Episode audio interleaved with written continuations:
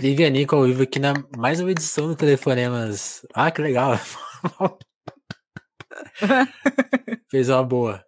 A gente tá aqui mais uma edição do Telefonemas. Alô, alô, sejam bem-vindos. Aí quem, quem ouve a versão podcast, não, não estranhe, porque a gente tá falando agora em termos ao vivo, porque a gente tá lá no YouTube também. Então, procura a gente lá no YouTube, que a gente também tá com essa versão lá. E se você tá vendo a gente só aqui no YouTube, sabe, sabe que há mais de dois anos aí, mais ou menos, a gente já tem a versão podcast, tem umas 100 entrevistas lá para você ouvir. No nosso canal também algumas entrevistas estão disponíveis para você ouvir. Então sejam bem-vindos e seja bem-vinda, Pri. Ei, ah, oiê. Como você tá? Eu tudo estou bem? bem? tudo bem na medida possível, né? No, dadas é, as né? devidas proporções. Pois é. É, não, pare, pa, parece que ia melhorar e piorou, né? É, pois é, ah, você vê, a gente foi meme, dibrado. Né? Fomos dibrados a gente achou que tava tudo indo bem, de repente, pff, não tá mais tudo indo bem. Pois é, muito louco. Mas faz parte. Pri, Pri, se apresenta aí para quem não te conhece, aquela primeira pergunta assim: ah, quem é você? O que, que você faz? Vamos Como lá. você gosta de se apresentar? Você gosta de ir pro lado mais filosófico ou você, tipo, ah, não, eu sou profissional, tal, tal, tal? eu não sei, eu nunca parei para analisar a minha apresentação. Geralmente eu falo, eh, geralmente eu falo, eu sou a Pri e eu sou legal. Essa é a minha apresentação, assim.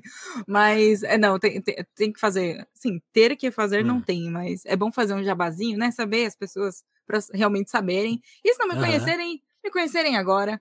Oi, gente, eu sou a Pri Ganico, Priscila Ganico. É, eu atualmente trabalho como editora assistente no Nerd Bunker, que é o site do Jovem Nerd. Eu faço stream de final de semana, de vez em quando, lá na Twitch, comendo. É muito divertido fazer stream comendo, recomendo. Almoço porque... com a Pri, né? É muito bom, porque aí eu não almoço sozinha, sabe? É muito, é muito triste você fazer uma refeição sozinha. No meio da pandemia, a gente em casa, né, esse tempo todo, morando sozinha e tal, aí eu descobri um jeito de conversar com as pessoas enquanto como. Inclusive, apresento K-pop para as pessoas dessa maneira, também é bem divertido, uma coisa que eu gosto de fazer. É, Vamos mais? chegar lá. Vamos chegar lá. É... é isso aí, estamos por aí, assim, na internet, no Twitter, falo bastante sobre videogame, animes e K-pop, óbvio, porque, né? Mas estamos lá no Twitter falando bastante, tem as minhas redes sociais lá, tem um canal do YouTube meio abandonado, talvez, faz uns oito meses que eu já não posto coisa lá, mas a gente finge que tá indo tudo bem, tá tudo sob controle, galera. Vai, Pri. Olha, inclusive, inclusive eu vou te falar, depois você, você, você tá sem conteúdo lá no seu YouTube, que eu reparei. Ah, que absurdo. você pirateia a nossa live lá para ter um conteúdo lá. Ou oh, é verdade, lá. eu posso jogar lá, né? Pode, uma boa, pode. uma boa. Muito bom. Então, por quê? Por, que, que, eu, por ah. que eu não tenho conteúdo no YouTube? Tem um motivo para isso. O motivo é eu não gosto de editar vídeo. Eu gosto ah, muito de fazer vídeo. Conheço. Eu gosto muito de, de, Então, pois é. Eu gosto de fazer vídeo, eu gosto de ir lá fazer uma pesquisa, montar roteirinho, gravar, adoro. Menos quando a Maia resolve. A Maia é minha gata. Tenho dois gatos. A Maia, ela gosta de passar na frente enquanto eu tô fazendo as coisas. Então, tipo, eu ligo a câmera, eu ligo o microfone e ela já começa a berrar. Não é nem, não é nem aparecer, ela grita. É ótimo, assim. Ela, ela conversa bastante. Então, às vezes, eu vou, vou, gravar um vídeo aí surge a Maia, ela começa a querer brincar, aí eu vou brincar com ela, ela não quer mais brincar comigo. E aí, no meio de tudo isso, eu ainda tenho que parar e editar o vídeo. Aí eu não tenho paciência. É por isso que está parado.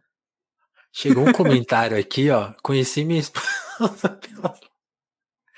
Conheci minha esposa. Será que é verdade? Não é, sei. É, então, então, é um. É, é Luiz. Pô, Luiz. É, ver, é, é, é, meio verdade. Ele conheceu a, o waifu dele. É diferente de esposa. Mas é. É ah. esposa também, mas, mas mais ou menos, entendeu? É um, é um meio termo ali. Entendi, entendi. Ô, Pri, na, na, nossa, na minha pesquisa pra gente. Obviamente, eu não falei, né? Mas a gente, a gente é amigo, a gente se conhece de ter trabalhado junto. Uhum. Mas eu, eu, precisei pesquisar para te entrevistar, né? Aí eu descobri que a gente, que a gente quase estudou junto no, no Metodista. Porque eu, eu, eu passei Uhum. Mesmo você e, e escolhi não fazer porque era muito longe. E mas você fez, né? Eu queria eu queria até saber como que você chegou, não só no metodista, mas você cursou publicidade, né? Achei que você tinha feito jornalismo. Então, e, tipo, então, como você é. escolheu a sua carreira? Como que foi para chegar até lá, assim? Você tinha gente na família que já trabalhava nessa área ou você foi meio escolhendo era o que ah, você eu... queria fazer e tal? Com certeza, assim, não foi uma escolha muito consciente. 100%, assim. Porque, assim, primeiro, eu entrei na faculdade da Metodista a primeira vez, é, é. eu entrei para fazer relações públicas, na verdade. Olha. Aí eu fiz seis meses de relações públicas, aí eu odiei tudo para sempre, e eu falei, não é isso que eu quero da minha vida. E, e assim, jornalismo é uma, é uma coisa que eu até brinco, mas jornalismo foi a primeira carreira que eu descartei de todas na minha vida. Foi jornalismo. Eu falei, tipo, gente, não quero ser jornalista, é muito, muito, muito chato isso daí. Sabe quando você fazia teste vocacional? E daí você ia, e aí falava, ah, não, vai para a área de comunicação, não sei o que. Eu falei, pô, comunicação é legal. Aí, não, vai para jornalismo. Tipo, ai, gente, jornalismo é chato, não quero fazer jornalismo. e daí eu não fui. Aí eu fui ver o que mais tinha na área de comunicação. Hum. Aí eu olhei rádio TV, aí eu olhei relações públicas, aí eu olhei publicidade. E daí, a princípio, eu olhei relações públicas e pensei, ah, é legal, tem todo esse lance de evento, tem todo esse lance de lidar com pessoas ali e tal, que parece bem bacana. Mas no primeiro semestre de relações públicas, você tem aquela quebra de expectativa, que é basicamente, eles mandam você fazer uma campanha política. Aí eu falei, putz, é verdade, pessoas que precisam de auxílio com sua imagem pública, político, né? além de todas as outras coisas legais, existem os políticos. Na época, eu era muito revoltada com política, e eu tava tipo, Olha. eu me nego, não quero, não vai acontecer, entendeu? Aí eu desisti, eu falei, tudo bem, com essa grade aqui, dentro das opções que eu tenho de curso que vão abrir, é, que, que eu posso fazer a transferência, tinha jornalismo, RTV e publicidade. E aí eu fiquei entre RTV e publicidade, porque jornalismo, assim, nunca foi uma opção. Entendeu? Entendi. Aí eu acabei indo para publicidade mais por. Eu não sei por que, que eu fui para publicidade no fim das contas. Eu acho que teve alguma coisa ali de tipo. Que, que me chamou a atenção na grade curricular mesmo, assim, tipo, ah, vou fazer umas aulas de arte, pô, história, as aulas de arte são super legais, sabe? Ah, tem toda essa parte de ética que eu já fiz em relações públicas que eu consegui aproveitar tal. E rádio e TV também era uma coisa que eu não tinha muito interesse na época, eu acabei decidindo ali meio, tipo, ah, entre esses três, assim, eu acho que eu gosto mais desse. E daí eu fui seguir. Foi uma, uma, uma faculdade muito boa, eu me diverti bastante, fiz bastante amizade, tenho amizade com as meninas que eu andava na faculdade até hoje, assim, e já faz, tipo, uns 10 anos. Que me formei.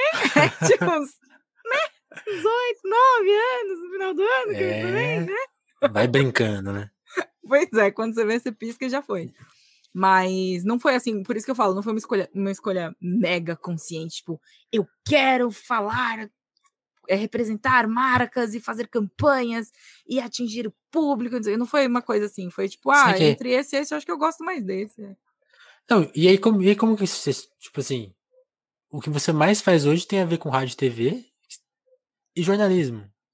Pois é, então, bem, bem, eu não sei, eu não sei, a vida, assim, você pode até escolher as coisas, mas às vezes as coisas escolhem você e você não tem escolha, entendeu? É, e é ah. isso, você só vai. Mas o, é, na faculdade mesmo, eu gostava muito de publicidade, do, do que eu fiz, do que eu aprendi, assim. Embora é, muita coisa eu acabo não usando, quando eu trabalhei em marketing, eu não gostei tanto assim, não foi tão legal assim. Mas é, na faculdade mesmo eu fiz estágio de, de rádio e TV, né? Eu trabalhei na rádio, tinha, a, a faculdade tinha uma rádio, e aí eu tive contato tanto com a galera de, de rádio e TV quanto com a galera de jornalismo. Foi até uma história muito engraçada de como eu fui para lá, porque a vaga era só para jornalistas pra, pra galera que tava cursando jornalismo rádio e TV. Aí eu mandei e falei, ah, eu vou mandar, eu tô aqui sem fazer nada, pô, parece muito legal trabalhar lá e ainda vou aprender umas coisas novas, né? Aí, aí o, o, cara que era o gerente da área, ele me chamou, ele falou assim: gostei que você não cursa nenhum dos dois cursos que a gente exigiu, e você tá aqui mesmo assim, a gente nunca teve ninguém de publicidade se inscrevendo para participar, sabe? Aí eu falei, ah, isso aí, Ousadia são áreas. alegria. É, foi muito isso. Foi tipo, ah, são áreas que eu tenho interesse, parece divertido, é uma coisa assim, eu acho que vai me desenvolver profissionalmente. Trabalhar dentro da faculdade para mim era ótimo na época, porque eu morava em Ribeirão Pires e estudava em, em, em São Bernardo, então isso daí dá uma hora e meia de carro por aí, é longinho. Então, tipo, para eu arranjar um trabalho que fosse fora, ia dar muito mais trabalho, nem ia ser legal. E eu tava trabalhando na loja da minha tia, e eu tava meio tipo, ah, não sei, né, loja da tia, tal, vamos, vamos ir um pouco mais perto da área, assim, sabe? E aí foi um estágio uhum. muito legal, eu aprendi muita coisa, eu vi o funcionamento de, de TV, de rádio, tudo isso, fui aprendendo lá. Também tive contato com, é, com esse lado mais editorial, mais jornalista da coisa, assim, tal, acompanhando o trabalho da galera no dia a dia mesmo. Que coisa! e, e aí, aí você tinha que... Eu reclamei, eu, eu não cursei por causa que eu, eu tinha que fazer um trajeto. Você fazia esse trajeto todo dia? Todo dia.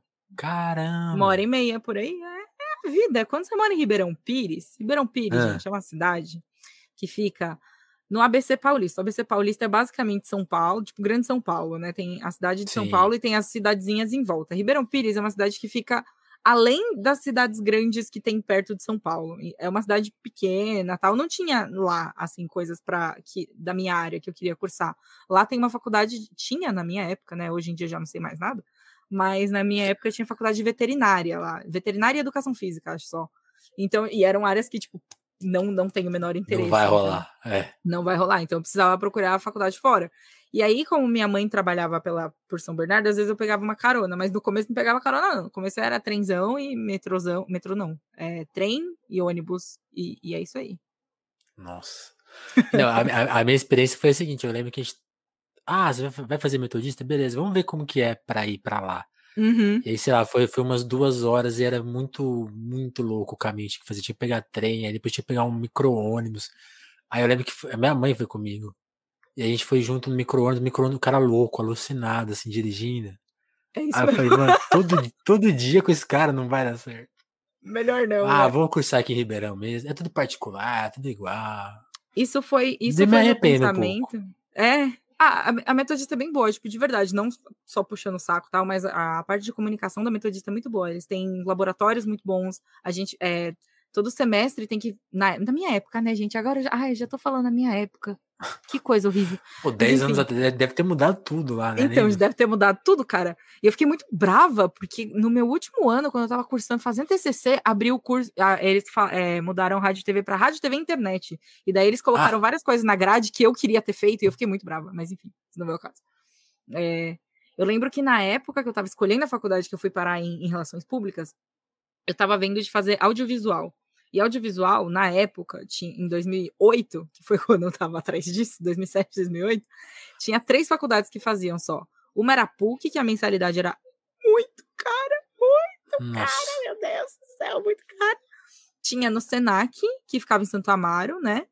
E, e na USP. Na USP, eu não passei, porque era uma, uma turma para, tipo, todo mundo que era concorrido. Tipo, a nota de corte. Vagas a nota de corte de audiovisual era mais alta do que a nota de corte de, sei lá, medicina. Alguma, alguma das medicinas. Juro, juro, era tipo muito alta. ligado. Não, 60 e poucos, assim. Jornalismo também, eu lembro que, tipo, eu fui. Isso é uma frustração que eu carrego aí, porque eu fui mó bem na FUVEST, mas era, a nota de corte de jornalismo era muito alta. E aí é. eu nunca entrei, nunca, não, não rolou também. É, para mim ficou faltando, acho que para eu, pra eu passar a primeira fase da FUVEST, ficou faltando, somando com o ponto, ponto, do Enem, somando com aqueles pontos do Enem, lembra que tinha umas coisas loucuras? Tinha, assim? tinha. Meu Deus, não era esse Enem de hoje. Não, não era assim, era tudo diferente na nossa época, gente, era tudo diferente. época de Lula, de, de, de Dilma. Uh, bons tempos. Enfim, e daí, tipo, nessa época, é, eu acho que faltou uns dois pontos, assim, para ir pra segunda fase, eu fiquei muito frustrada. Aí eu fui eu também. viver a vida. Aí eu fui ver em Santo Amaro, e Santo Amaro de Ribeirão Pires para Santo Amaro levava tipo três horas fácil. E eu tinha que fazer umas. Nossa. pegar umas três linhas de trem diferentes. Aí eu desisti, falei, não, não vai dar, não, eu vou fazer aqui mesmo, metodista, né? Mais perto de casa. Aí eu fui fazer. e, e aí, tipo, nisso, nisso, de começar a descobrir a, a área onde você vai trabalhar, e a questão do, do, dos seus interesses, tanto por anime, por games, tipo, já vinha de muito antes ou, ou nem tanto assim? Porque você, tipo assim, quando, quando você descobriu o jeito que você ia trabalhar, você também já logo trouxe as, as coisas que você gostava para perto também, eu sinto, assim, né? Mas quando que elas, essas coisas chegaram na sua vida? Mais ou menos, assim, eu diria. Videogame ah. foi muito cedo, apesar de eu nunca, o meu primeiro console de videogame mesmo foi o Xbox 360, que eu comprei quando eu já tava trabalhando. Então foi tipo super tarde. Mas antes eu tinha, eu tinha um Game Boy que minha madrinha trouxe do Japão, enfim, uma loucura também, mas só rodava jogo japonês, na época não falava japonês, era incrível assim. Aquela aventuras de criança. Mas eu sempre tive muito contato com gente que tinha videogame, aí eu ia na casa dos amiguinhos jogar. Então eu sempre tive um contato assim meio próximo. E meu pai sempre gostou de computador. Então, assim que teve a oportunidade, a gente teve um computador em casa, e aí eu comecei a jogar no computador muito cedo, assim, desde o Windows 3.1, aqueles joguinhos arcaicos do Ski, do, do, do, do Yeti. Do Arc Flash. Do Arc, do Arc Flash eu não lembro, não.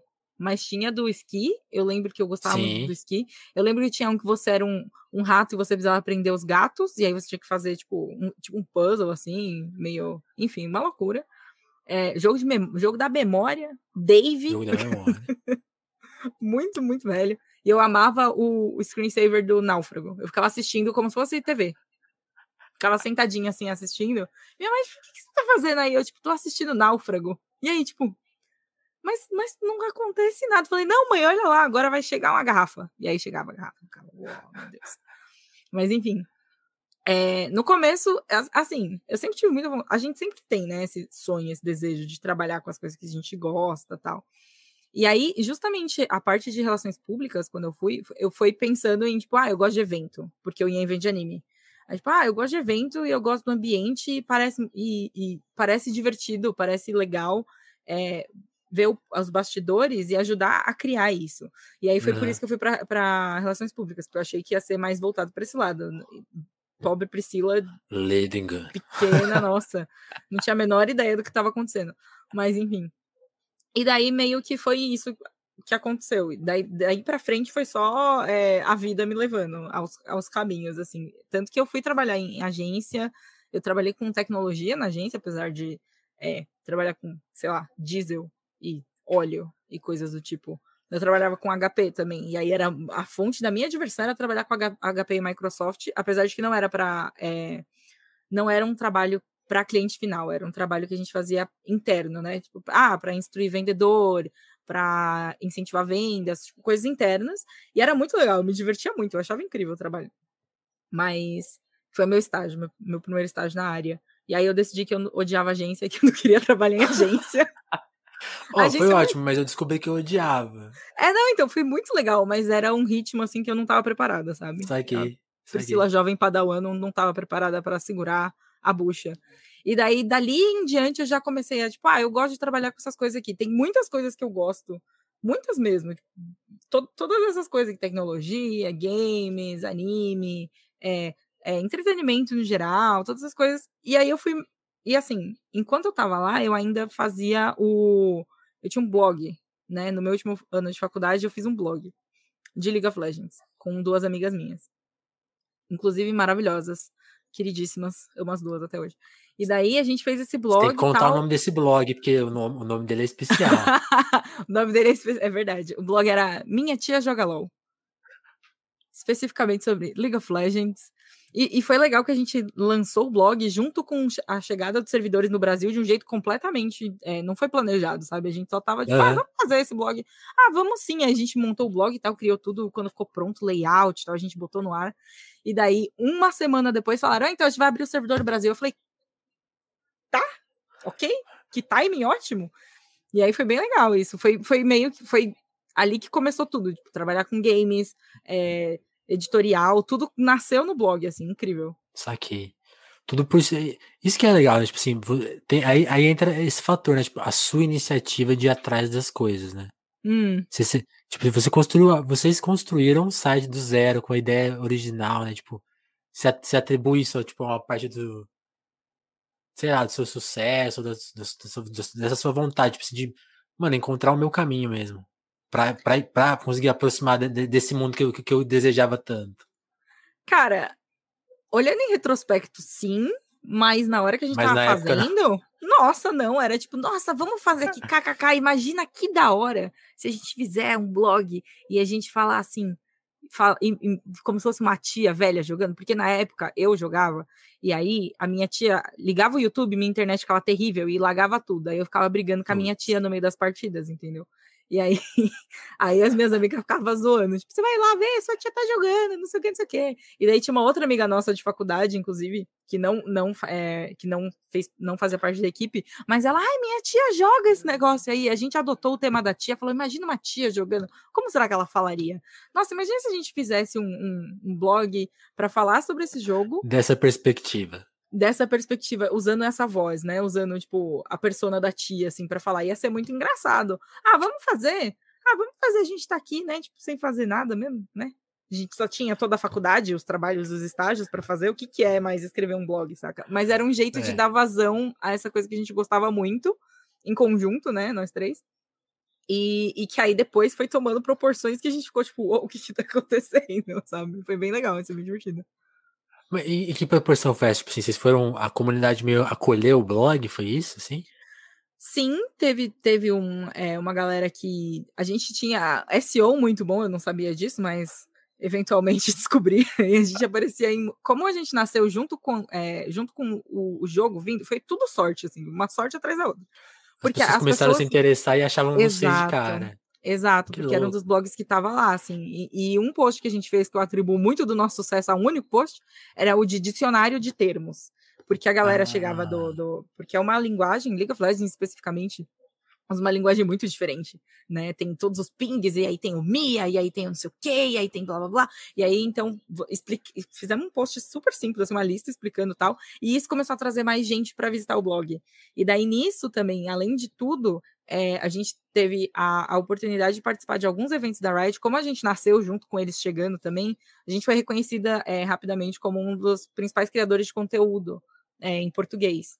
Então, no começo, a gente ajudou bastante, e aí a página oficial tudo divulgou a, o, o Minha Joga LOL também. Então, por isso que a gente é, acabou tendo muito mais visualização, tendo muito mais reconhecimento, assim, mas já não, não era, tipo, 100% flopado antes, do, antes de ser antes reconhecido. Disso. Porque senão eles não teriam nem reconhecido a gente, provavelmente.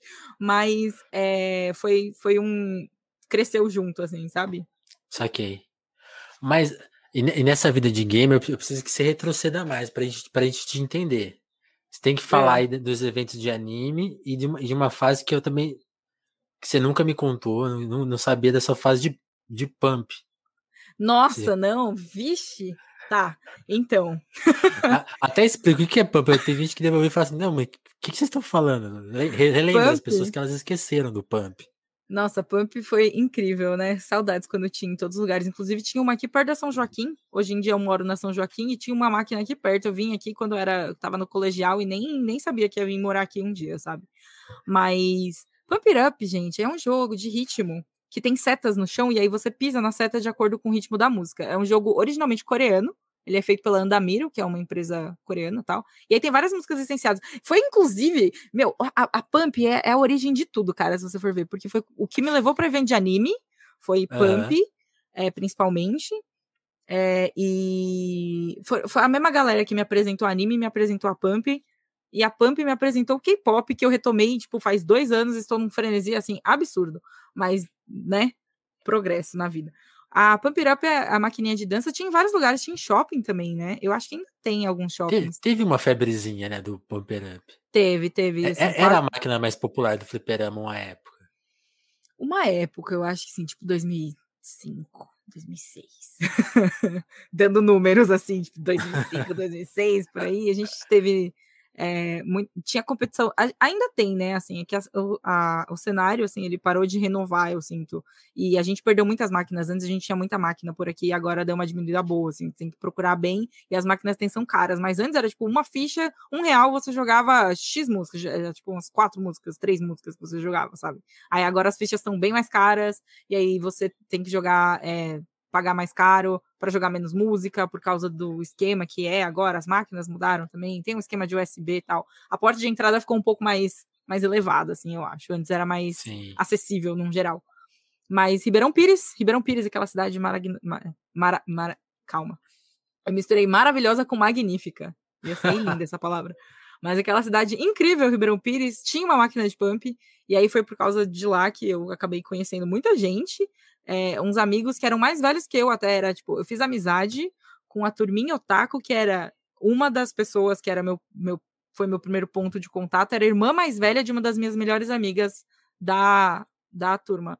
E aí, quando eu tava na oitava série, eu acho que eles estavam no terceiro ano já do colegial, eles eram uma diferença de idade não é muito grande assim.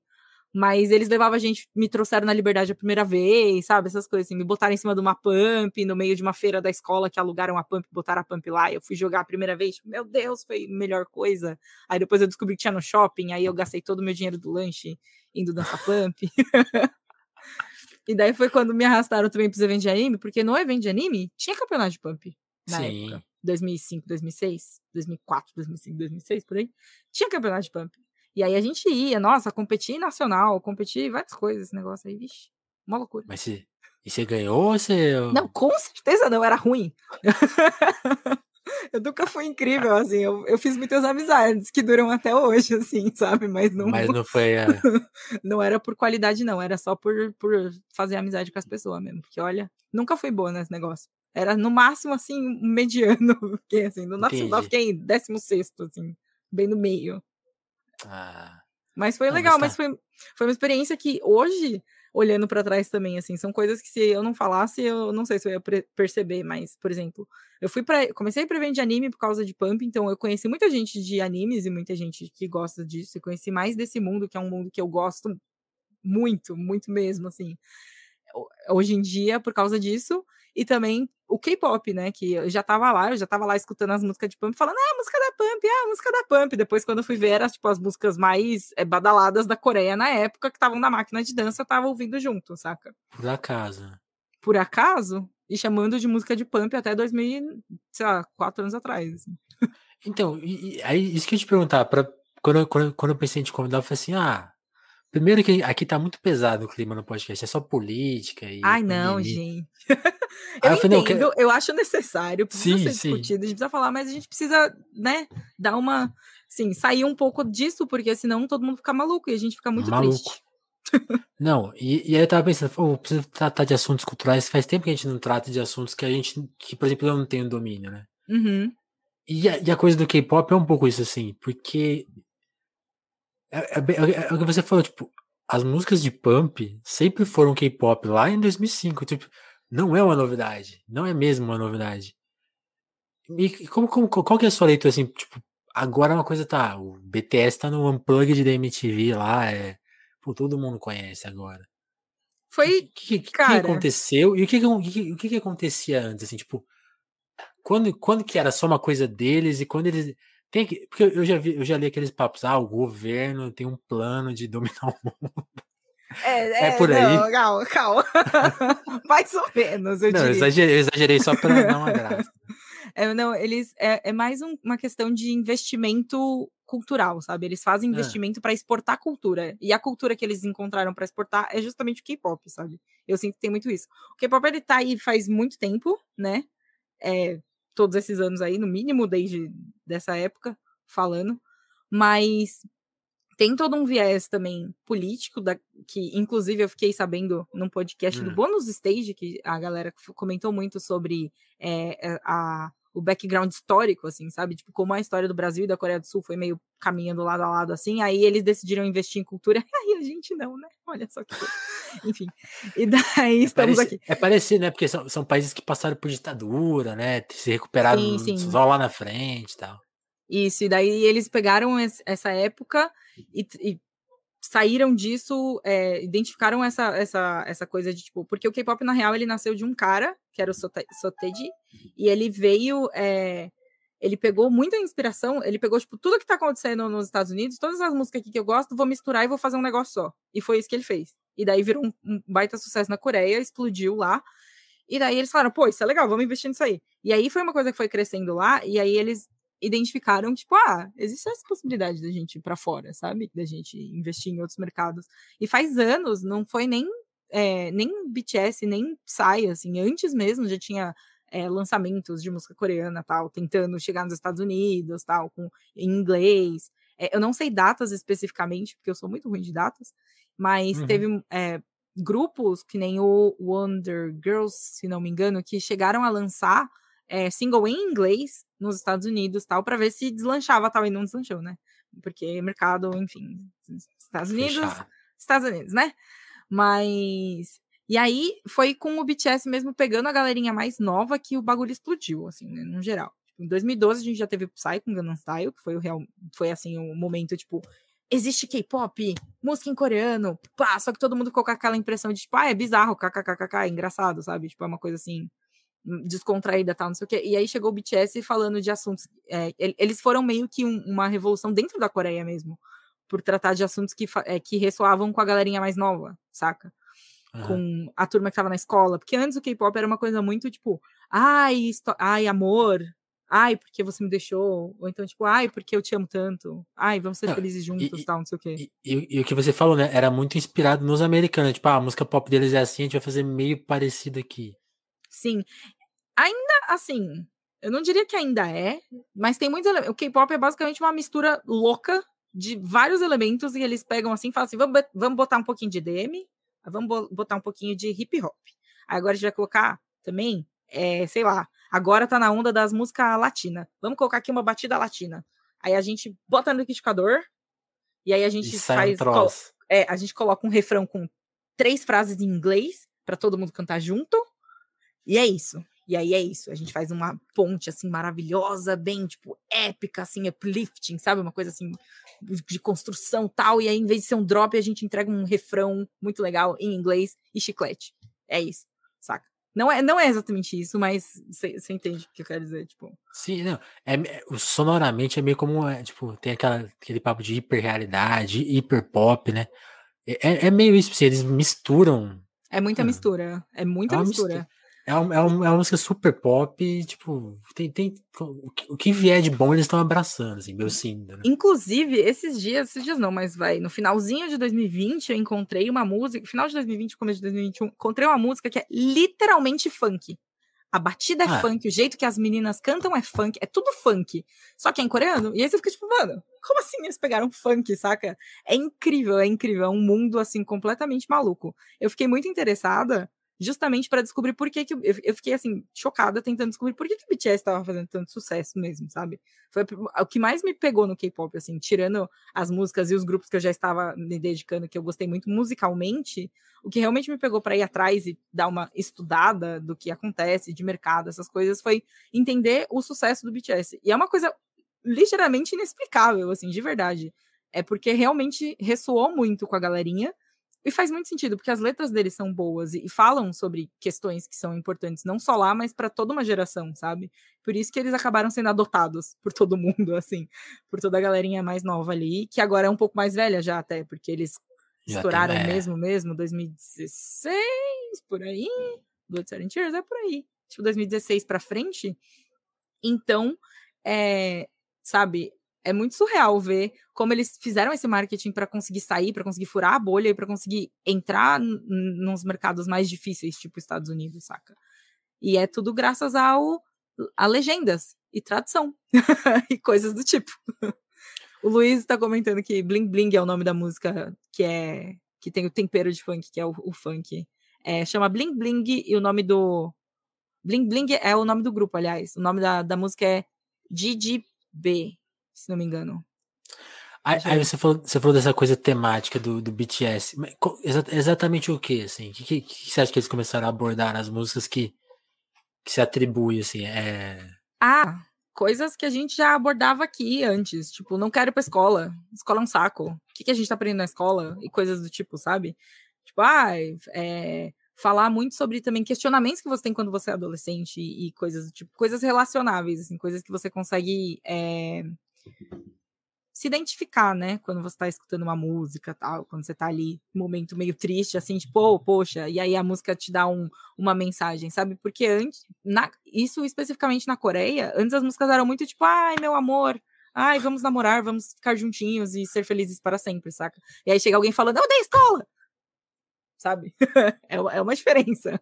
E aí a é. galera adotou, assim, e, e foi isso. E eles começaram a postar conteúdos em, em não em inglês, mas tipo com legenda, sabe? Facilitar o acesso. Sim. E aí a galera adotou de vez fora. E tipo, e, e, tipo, e no Brasil esse processo de, legenda, de legenda, legendas, tipo, tem muita coisa de fã também, tipo, tipo de um monte de gente louca, dedicada, que faz a. No, ah, na, na, saiu, já, tá em, já tem letra em português e a tradução. Mas com certeza vou te falar, estou para te falar que fanbase de K-pop é uma ah. coisa assim, é surreal, sério. As pessoas elas são surreais. Cara, se a gente lembrar, é, quando teve o Pantanal, né? Quando teve toda a questão do Pantanal, tal, que a galera tava fazendo arrecadação até para ajudar. Sim. Teve várias fanbases de K-pop brasileiras mesmo que, que se organizaram para arrecadar doação ou para arrecadar, é, para arrecadar, tipo, mantimentos mesmo. Fanbase tá melhor que o governo, né? Mano, demais, assim. Tipo, a organização da galera é real, é, é, surreal. Eu fico, assim, impressionada todo dia, assim. Todo dia eu fico impressionada com alguma coisa. E lá fora eles fazem também, quando teve.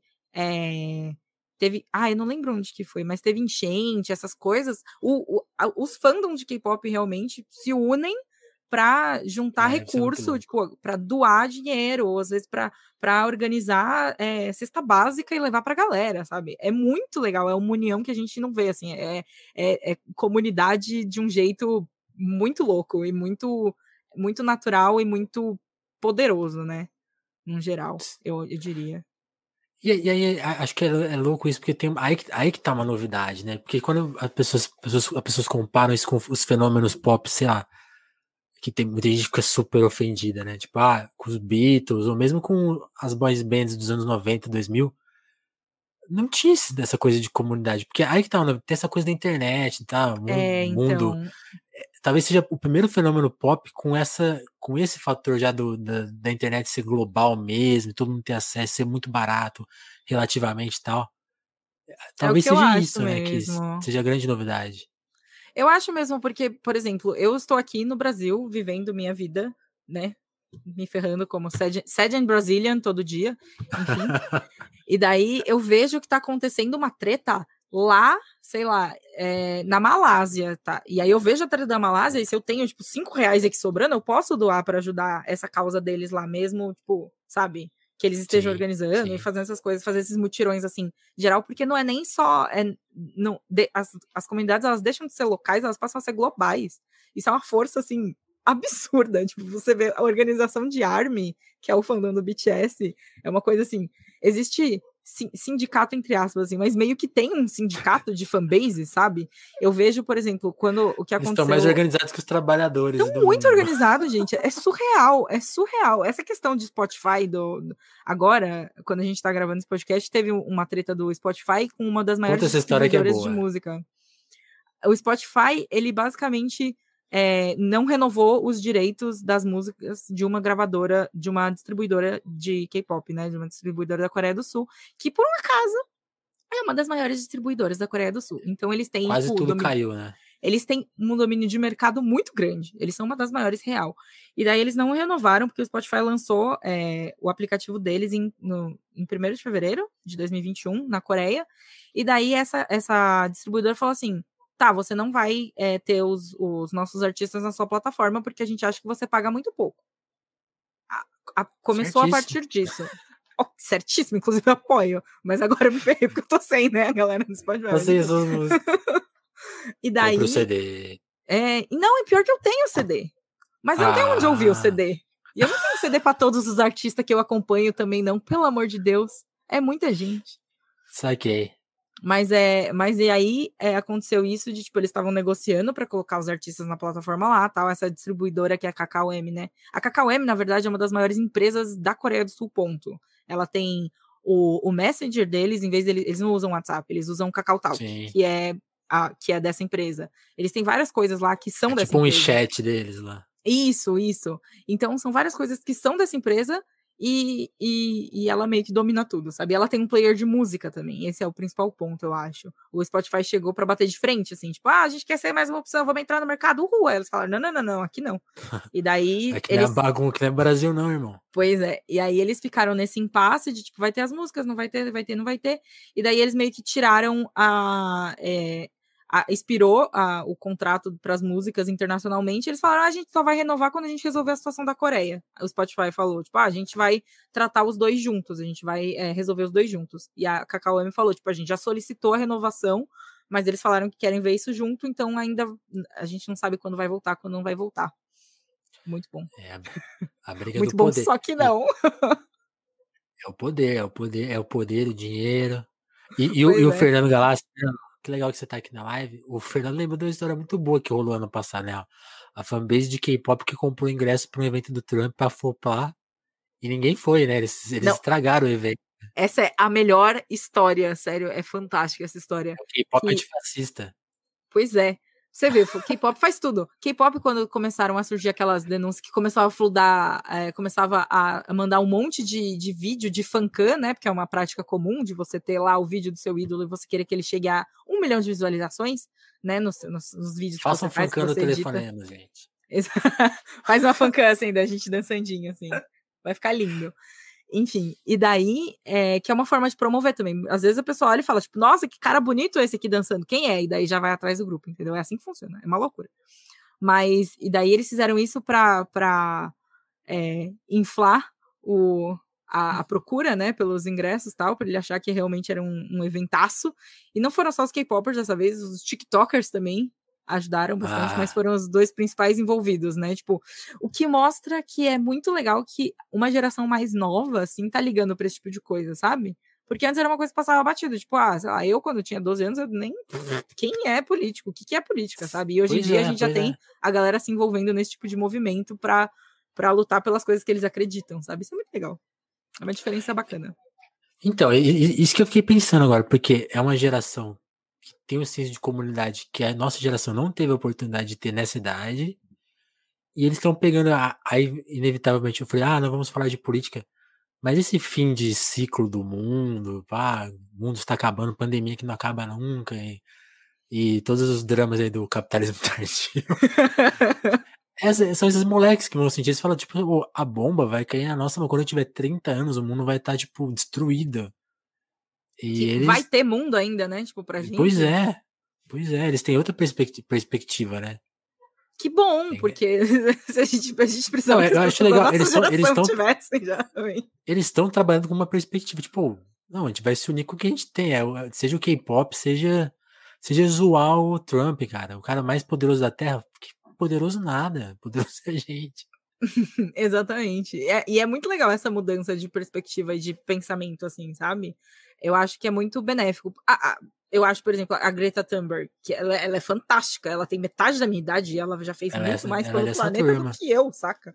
E aí ver essa turminha é muito empolgante para assim, até para mim, até para nós, que já não somos assim tão jovens. Tão, jo é. tão jovens, assim, né? Mas é, é, muito bom ver que não, não, não tá tudo indo pra vala, sabe? Não tá tudo indo pro buraco que nem a gente tende a acreditar.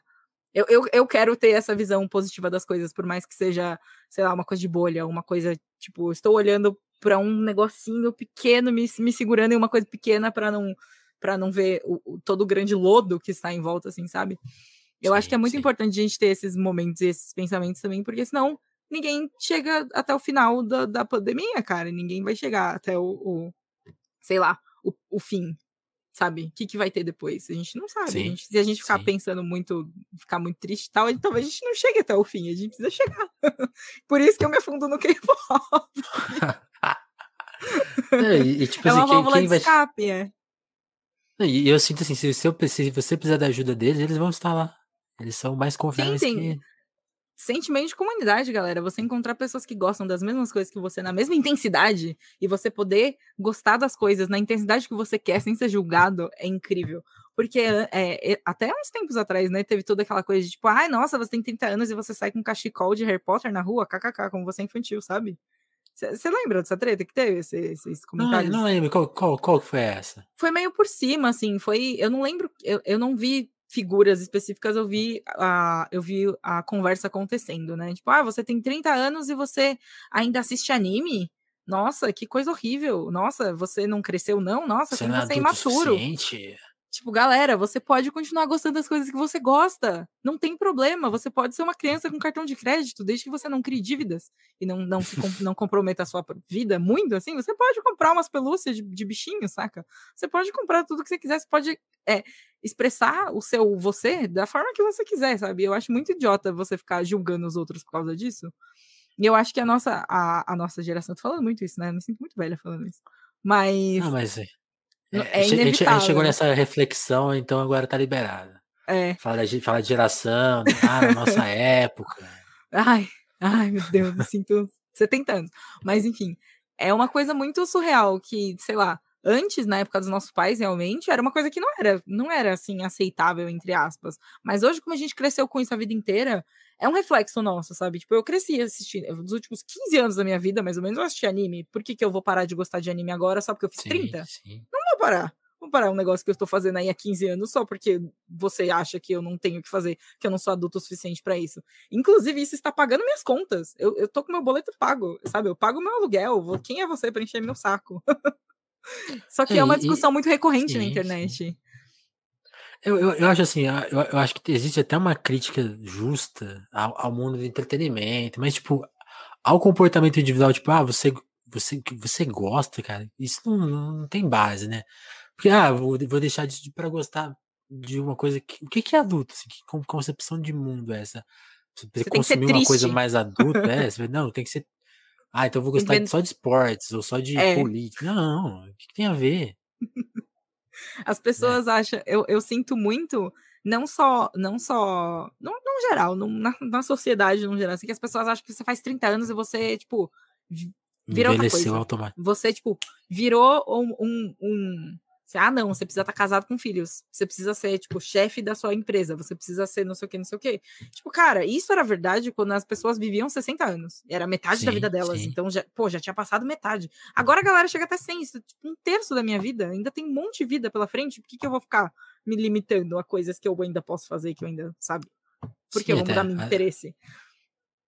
É até, é até coisa assim, sair de casa, virou, virou, virou se a esses dias a minha namorada até falou num tweet assim maravilhoso que era o, meu, o problema dessa geração é que ela teve, ela construiu os sonhos delas em outro mundo, né? Tipo, então, ah, sair de casa, é, se, se formar, tudo vai dar certo e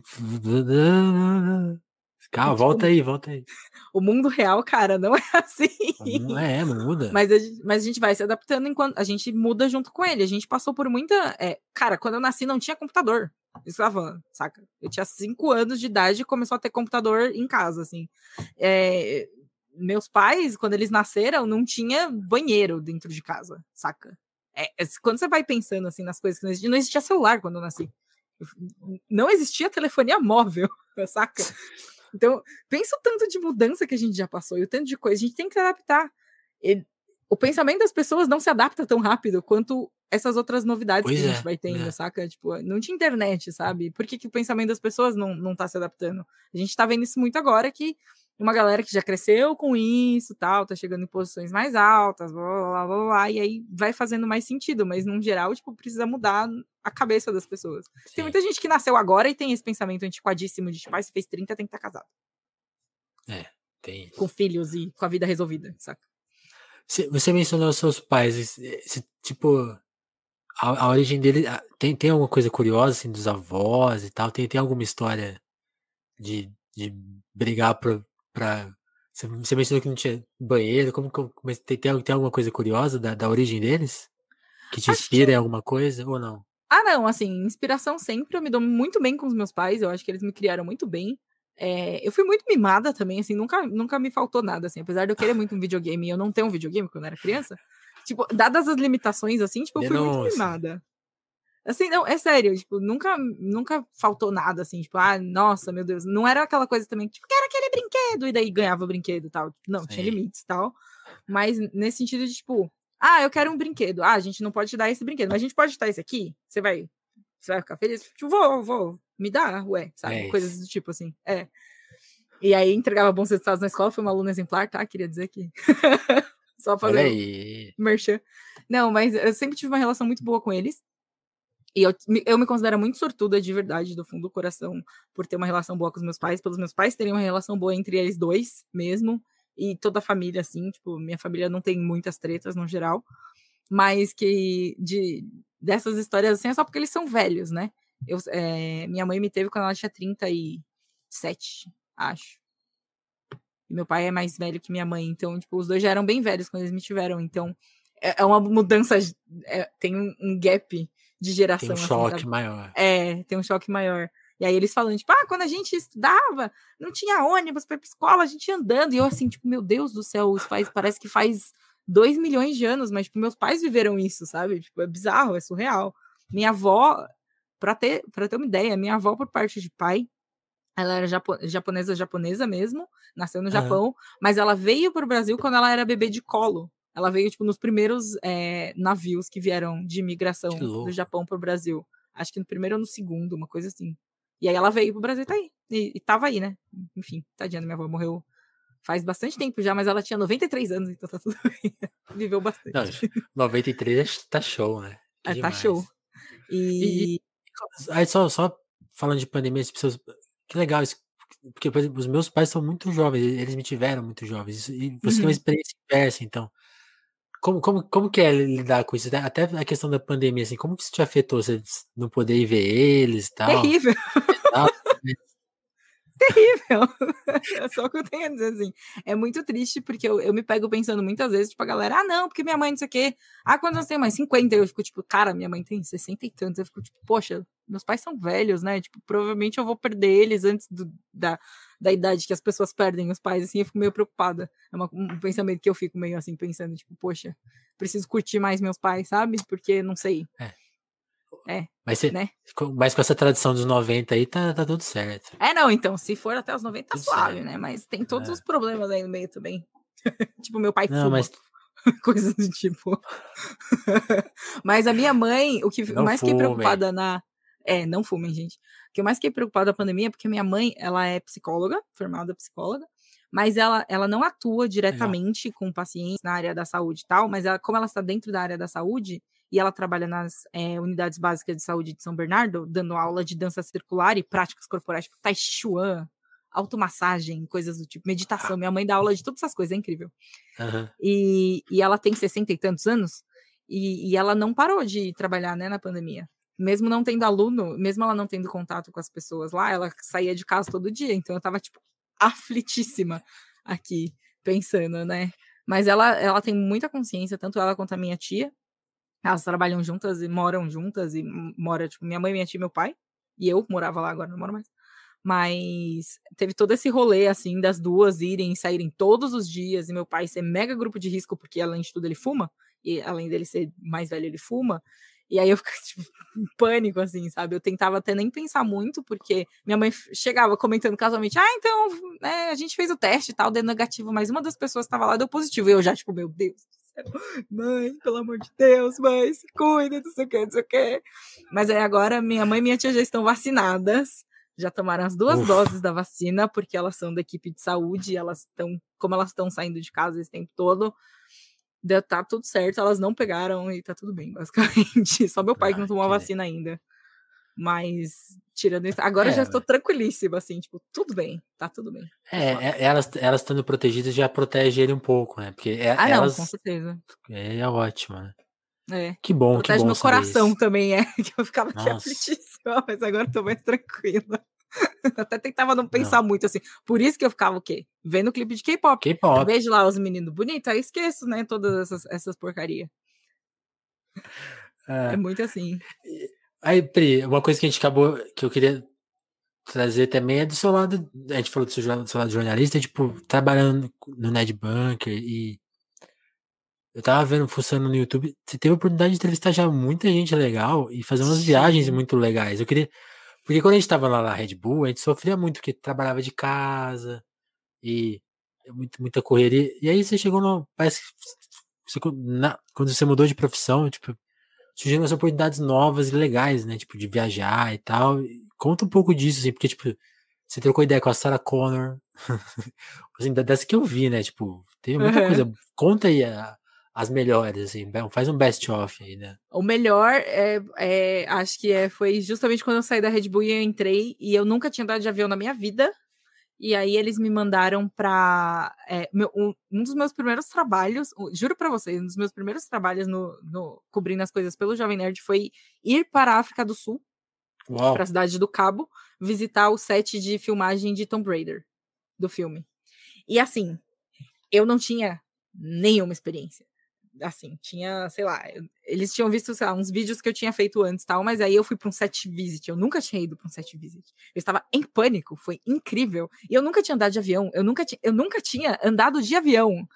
Nunca, na minha voo vida. internacional para África do Sul. Meu primeiro voo. Quantas horas? Um Quantas horas? 10 horas. 10 horas. Então, nunca tinha, nunca tinha, pisado num avião na minha vida para ir Rio São Paulo, nunca tinha acontecido. E aí foi a minha primeira viagem de trabalho, foi o meu primeiro grande trabalho pelo Jovem Nerd, foi a primeira vez que eu andei de avião, foi a primeira vez que eu saí do país, foi a primeira vez de tudo. Foi tipo, tudo. de uma vez, assim, primeira vez de cobrir um evento assim. Então, foi, foi insano de. Eu, eu estava me sentindo ao mesmo tempo aterrorizada e a pessoa mais sortuda do mundo, sabe? E para fazer um trampo muito legal, que foi o único que eu fiz, inclusive, de sete visitas, se não me engano. Foi. Foi a única vez que eu fui visitar, tipo, um set de filmagem. Que era uma coisa assim, que é, é, assim, surreal. Você nunca sabe como é de verdade até você tá lá e olhar e, e ver, sabe? Tipo, um mega galpão e é tudo gigantesco, as coisas são enormes. E aí você fica uma hora vendo eles gravarem uma cena que vai ficar 10 segundos no filme, saca? Tipo, é Nossa. bizarro. É bizarro. é muito surreal. Mas é muito divertido. E é, essa foi a primeira oportunidade muito incrível que eu tive, assim. Uma das primeiras entrevistas que eu fiz na minha a primeira entrevista de todas que eu fiz na minha vida, que foi aqui no Brasil, mas foi a primeira de todas, absolutamente, foi com o Michael Bay, o diretor oh. de, de Transformer, de várias coisas aí. E ele é uma pessoa muito chata, ele não é legal, ele, ele, ele é arrogante, ele não é legal. Então, tipo, a minha primeira entrevista foi a entrevista mais difícil que eu já fiz na minha vida. Pô, porque além de ser se ele fizesse cara... um filme da hora. Pois é, e o cara é um Já mal... que ele é arrogante, agora eu vou falar mal dos filmes dele aqui, pô. E eu o cara ainda detesto... fosse legal, falar... Ah... Eu detesto os filmes dele, eu não gosto de ter... Quer dizer, eu devo gostar de algum, mas o que eu fui ver era por Transformers, e, tipo, eu não gostava de Transformers, é. e aí eu fiquei, tipo, fazendo entrevista, não sei o que e tal, minha primeira entrevista pelo trabalho, minha primeira entrevista internacional, primeira vez, primeira vez de tudo, assim, também. E aí teve isso, teve a entrevista que eu fiquei mais aterrorizada na minha vida, que foi com Denzel Washington, porque Denzel Washington, e aí eu estava em pânico. Pô. Cara, cara, cara, não tenho nem o que dizer, assim, foi surreal. Só essa foi surreal, porque foi Pô. super em cima da hora. Pô, você pensa era outra pessoa. Fez. Como que você vai puxar um histórico desse cara? E assim, essas entrevistas. É, é, é o Malcolm X tem... do Spike Lee, caramba. Mano, e você tem seis minutos para fazer a entrevista. Seis minutos. Na hora que você pisa na sala, a hora que eles te tiram e te, te, te Você tem seis minutos. Que, é, não é bem assim, mas eles, falam, eles pedem para você encerrar tal, e daí você não pergunta mais nada, mas aí se a pessoa continuar falando por mais três horas, aí eles não podem interromper, né, o entrevistado. Sim. Aí, quando tá acabando o tempo, você mete aquela última pergunta assim mais longa, que aí, né, aproveita. O que é a vida, né? Você pergunta. Imagina. É. mas é, com ele foi surreal porque era para outra pessoa entrevistar ele mas acabou não dando certo por XYZ motivos, me avisaram, eh, então foi super em cima da hora, eu tive que assistir o primeiro filme, porque era, o, era a sequência de O Protetor, inclusive O Protetor é um filme muito legal, e aí foi, foi tudo muito correria, e justamente por ser ele, você pensa, tipo, eu tenho seis minutos para conversar com esse cara, pra, te, pra tipo, perguntar alguma coisa interessante para ele, que ele nunca, que nesses 792 anos de carreira que ele tem, ele nunca ouviu, e ele nunca respondeu. E, tipo, que perguntas você vai fazer por uma pessoa dessa, sabe? Que, que, o que você Sim. pergunta pro Denzel Washington, saca? Não, isso, eu tava assim, eu, que... que pergunto pra ele, velho? Não, e sabe uma coisa que eu acho engraçada dessas, dessas entrevistas de divulgação curtas, né? Como, como que chama? Tem um nome? Junket, né? Junket, Junket. Tem, tem uma coisa que eu acho que eu, que eu fico pensando assim, antigamente a gente tinha acesso às junkets, tipo, tá, tá, tá, tudo bem, já tem bastante tempo que existe o Omelete, né? O, o Jovem Nerd, então a gente já tem um, um contato. Mas eu lembro assim, quando eu via, sei lá, quando, quando eu tinha acesso a isso só no Fantástico, sei lá, que você via, aí você via uma. Hoje, se você começar a ver algumas no YouTube, tipo, ver, ver as suas e ver o pessoal do Omelete, o algoritmo começa a te mandar as junkets de países, sei lá, realmente dão 500 entrevistas. E que é, é muita. Muito é difícil é escapar de qualquer coisa, porque tudo, tudo foi todas as gracinhas foram feitas, todas as. E a gente consegue ver todas. É então, tipo, surreal. agora ficou mais difícil ainda, né? Pois é, é muito, é muito difícil, assim, você tem que ter um, é, um conhecimento muito bom do seu público para saber o que perguntar que interessa, para que, que, que, tipo, a galera que acompanha você, porque querendo ou não, cada site, cada lugar tem um perfil de público diferente, né, então a galera que acompanha o Jovem Nerd nem sempre é a mesma galera que acompanha Sim. o Omelete, apesar de serem veículos que tratam dos mesmos assuntos, então você tem que saber o que perguntar que é relevante para o seu público, que pode não ser para outro público, e que seja um pouco diferente. Ou então alguma coisa que você queira muito saber e, e sei lá, vai render uma resposta diferente. Ou então, tipo, criar um cenário diferente para a pessoa responder. Enfim, tem muito disso. Só que é surreal, tipo, em um dia, cara, é muita gente. O, o backstage de uma junket é uma coisa surreal, assim. Tipo, são uns 20 jornalistas esperando por Conferência horas. ONU. Horas, horas esperando para entrar um por um, para ter seis minutos. E aí eu fico pensando como é a cabeça da pessoa que tá dando essas entrevistas também, né? Tipo, tudo bem que eles, geralmente, eles têm um, um não um script, mas eles são treinados para falar o que eles precisam falar e para não falar o que eles não podem falar. Então você precisa entre, Sim. cara, é, é uma é uma é um, uma matemática. Você precisa atingir o ponto que eles podem falar, precisa estar tá dentro das coisas que eles podem falar sem sair daqui, porque senão eles vão te dar uma resposta de PR, né? Uma resposta de relações públicas. Não, não, essas respostas assim, tipo, você pergunta. E aí, como, como que você tá hoje? Aí responde, ah, não, porque o céu é azul e o nosso filme é fantástico, sabe? Esse tipo de coisa também acontece. E é, então são. Tem, tem uma. É uma, é, um, é uma matemática fazer pergunta para filme, para entrevista, essas coisas. E para diretor, você ainda tem muita gente que acha que é muito mais fácil entrevistar ator, sabe? Porque ah, os atores são incríveis e daí, não sei o que tal. Mas cara, quem realmente criou os personagens e quem quem realmente criou os personagens foram os roteiristas, né? Tipo, a pessoa que escreveu a história. Quem dirigiu Sim. e quem criou o, o, o, todo o feeling da cena que você está assistindo, tudo assim por trás, o, o sentimento que você está sentindo, tudo isso é obra do diretor. O ator, ele tem um papel muito importante de que é entregar essa mensagem. Mas não é ele que fez a mensagem, saca? Sim. Então tem todo um, um, um, um, meio tem, um meio termo, assim, sabe? Tipo, você saber mais ou menos o que cada um fez e você saber direitinho, tipo, o papel de cada um. Não dá pra você chegar no, no, no ator e fazer uma pergunta muito de ah, nossa, porque esse conceito tal, não sei o que, às vezes o cara não sabe, não é o trabalho dele saber. Então, o cara tá é fazendo muito... três filmes ao mesmo tempo então, ah, isso é super comum, filme, tipo, né? o ator fazendo várias coisas. Eu fiz uma entrevista que foi fantástica do. do eu não lembro o nome dele agora, meu Deus, eu esqueci. Mas com um dos caras, com o 4 do, do Umbrella Academy, do The Umbrella Academy, a série. E ele tava triste, porque ele tava triste, assim, ele tava brincando que ele tava triste de estar na junket que eu tava, e porque ele não tava na CCXP com o elenco do Brasil, com, com o elenco de The, The Umbrella Academy do Brasil, sabe? E, e, tipo, esses momentos, assim, são incríveis e são muito engraçados sempre. Tem, tem muito artista que, assim, serão o Jack Black, eu fiz uma entrevista com o Jack Black e o, o, o menininho, que eu esqueci o nome, porque eu sou muito ruim com nomes. Mas era pro filme O Mistério do Relógio na Parede. E o Jack Black, ele roubou minha entrevista. Ele simplesmente yeah. roubou minha entrevista. Porque ele não deixou fazer. Tipo, eu fiz uma pergunta e aí ele ficou. Ele e o menino conversando, trocando ideia respondendo a pergunta, assim, né? Tipo, acabou meu tempo, entendeu? Ficou um vídeo super legal. Então, ficou um vídeo super legal, porque são os dois trocando ideias e conversando mesmo, e, tipo, compartilhando experiências, mas, tipo, ah. meu trabalho como entrevistador ali, tipo, foi inexistente. Ele fez tudo sozinho, sabe? Eu brinco. Tá, eu aí, tá aí um cara gente boa, né?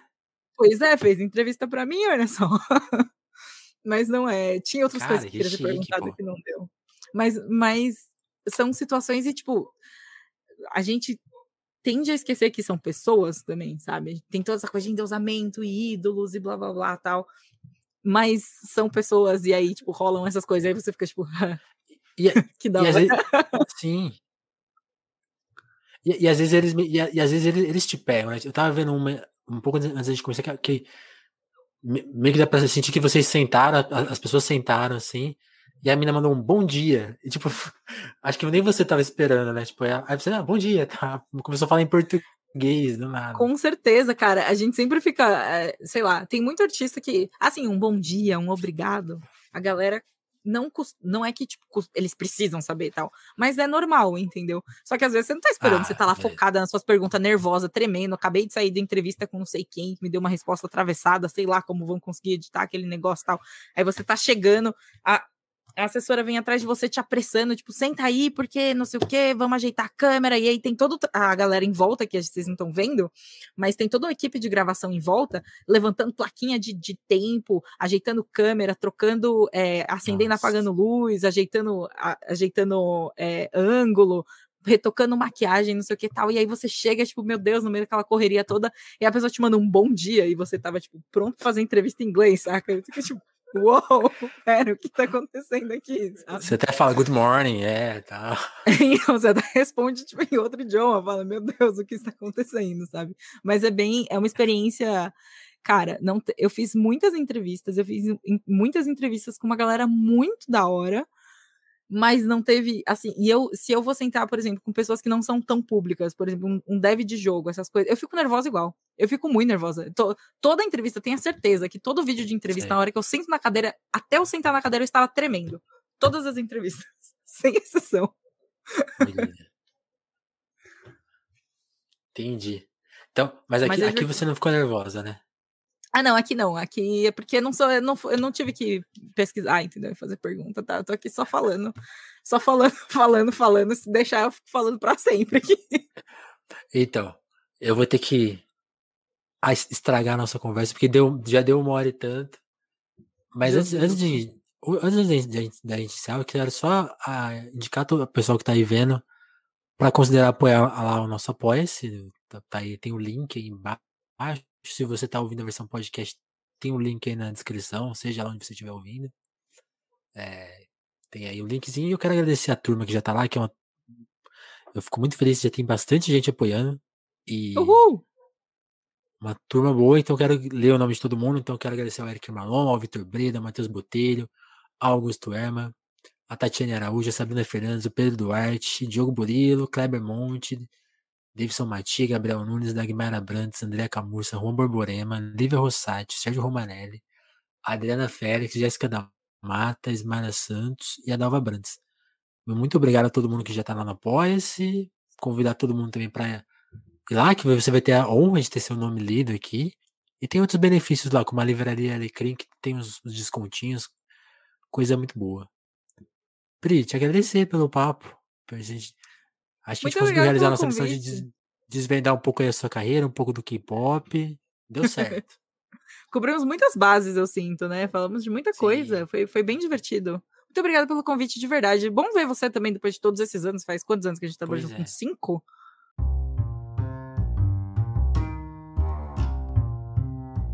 Por aí, né? É, uns, uns quatro, cinco anos que a gente trabalhou junto cinco, já. É. Fomos cada é, um para um caminho muito diferente também